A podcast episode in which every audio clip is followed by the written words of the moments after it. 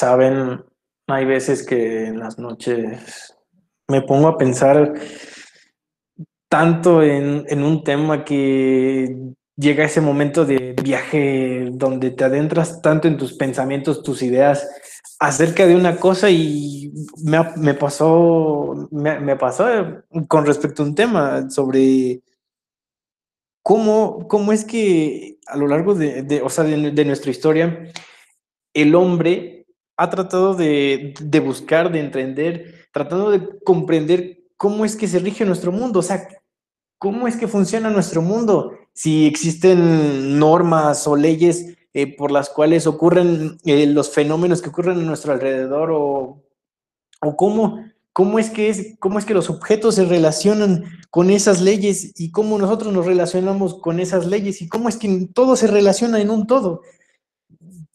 Eh, es de esas noches que llegas a pensar y empieza a despertar tu curiosidad y justamente ese momento me hizo pensar en, en una frase de, de Nikola Tesla.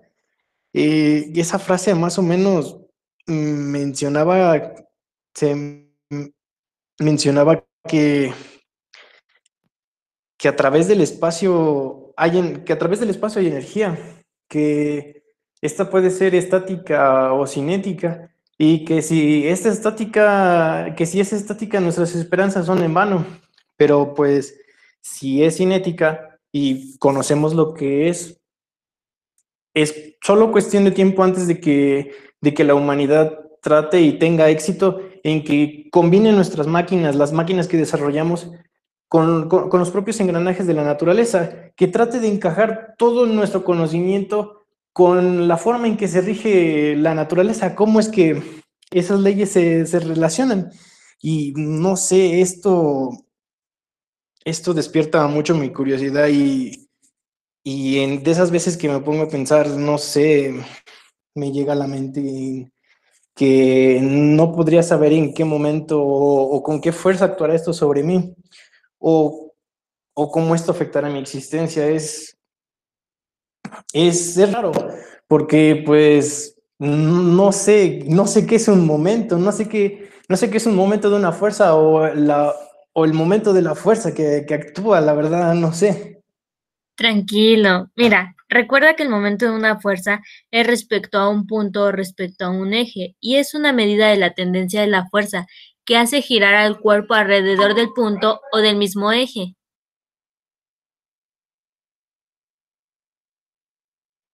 Cierto, tienes razón. Recuerdo que en la clase de estática habíamos visto un ejemplo, eh, me parece que con respecto a eh, el giro de una maquinaria como la manivela del barco de, una, del barco de, de vela, ¿cierto?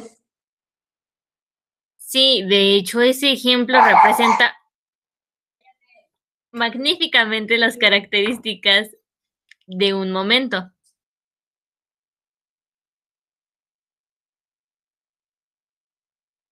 Pero, ¿cómo puedo identificar esas características? Pues es muy fácil. El momento tiene un módulo, dirección y sentido. Y recordemos que el módulo es por definición el producto del módulo de la fuerza por la distancia medida desde la recta que soporta la fuerza del eje. Y si recordamos, este tiene dimensiones. Por ejemplo, en el sistema internacional sus dimensiones son newton por metro. Y en el inglés creo que eran libras por pie. Cierto, tienes razón, pero recuerdo que el, el, el, profesor nos había comentado sobre cierta condición, ¿no? ¿Condiciones? ¿De qué hablas? ¿Qué tipo de condiciones tendría un momento para generarse? Recuerdo que, esas, recuerdo que esa condición era muy sencilla.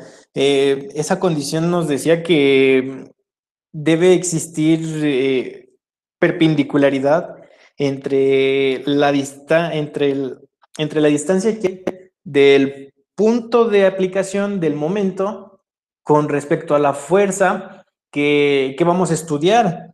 O dicho de otra manera, eh, que la distancia debe ser perpendicular a la línea de acción de la fuerza. Y recuerdo que también eh, nos comentó que pues si esta línea de acción eh, de, nuestra fuerza pasaba por el punto de aplicación, eh, para calcular el momento, pues la distancia, la distancia perpendicular era cero. Ah, ya, ya, ya, claro. Ahora que recuerdo, esta condición se denota mucho al calcular la magnitud del momento. De hecho, creo que la magnitud del momento era el producto de la fuerza por la distancia perpendicular, como me acabas de decir, de la condición. Y creo que la magnitud del momento era a partir de la fuerza respecto a un punto. Incluso el producto era la distancia por la fuerza, donde la distancia era perpendicular desde el punto hasta la línea de acción de fuerza. Ahora que lo recuerdo, cumple mucho esa condición.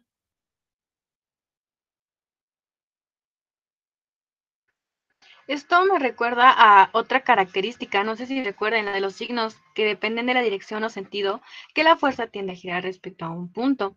Ven que en sentido horario son negativos y en sentido antihorario son positivos. Sí, sí, ahora que recuerdo, igual ese entra dentro de las características del momento. Ay, aunque siendo sincera, no sé el orden correcto para aplicarlas.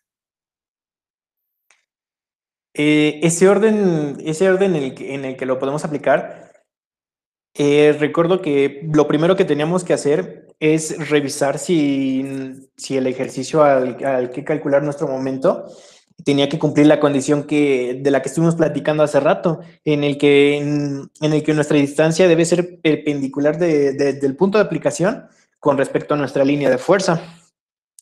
Y que pues también si esto no resulta conveniente para el vector fuerza que tengamos, pues este, lo podemos separar por sus componentes para poder eh, llegar a calcular esta condición de perpendicularidad, como lo hicimos en el tema 1.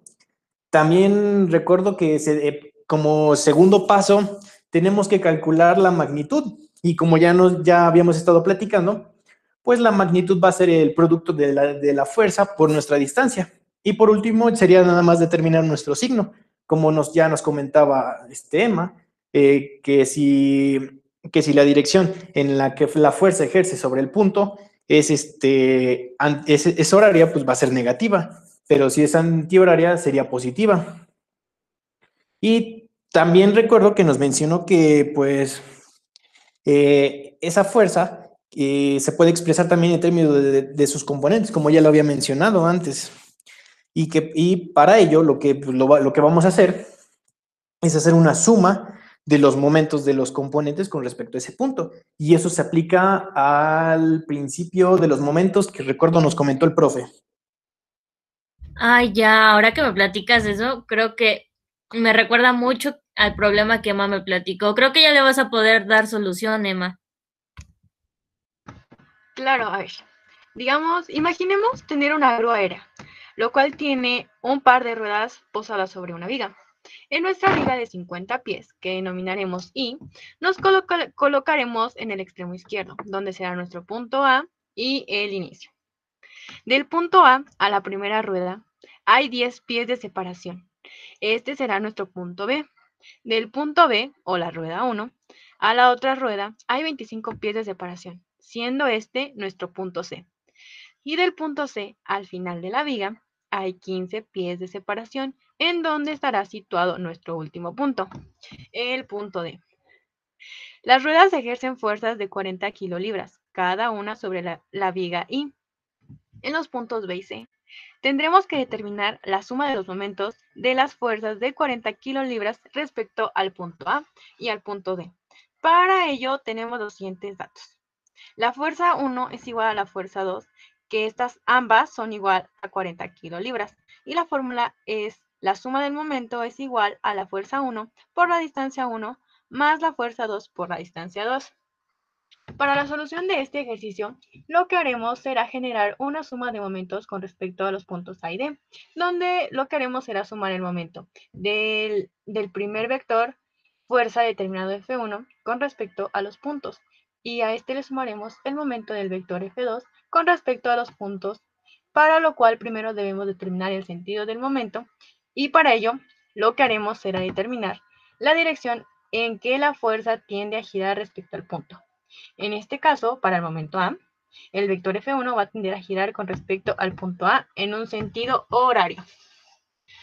Para la suma del momento A, vamos a multiplicar a menos la fuerza 1 por la distancia 1, menos la fuerza 2 por la distancia 2.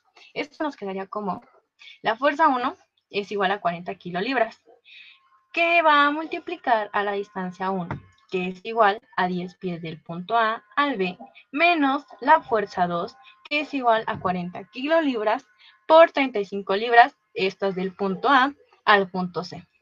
La suma del momento A es igual a menos 1800 kilolibras pie. Bueno, para el momento, la suma del momento D, bueno, en este otro caso, el vector va a tener a tender a girar con respecto al punto D en un sentido antihorario. Para la suma del momento D, quedaría como la fuerza 1, que sería igual a 40 kilolibras, que va a multiplicar a 15 pies del punto C al punto D, más la fuerza 2, que es igual a 40 kilolibras, por la distancia 2, que es igual a 40 pies del punto B al D. La suma del momento D es igual a 2.200 kilolibras pies. ¿Qué opinan? ¿Quedó claro? Creo que ya comprendí mejor después de ver tanto concepto y entender varios puntos. El problema me fue más fácil de digerir. Y ahora que veo, después de hablar de tanto momento y momento, creo que es momento de irnos. Nos vemos. Bye. Bye.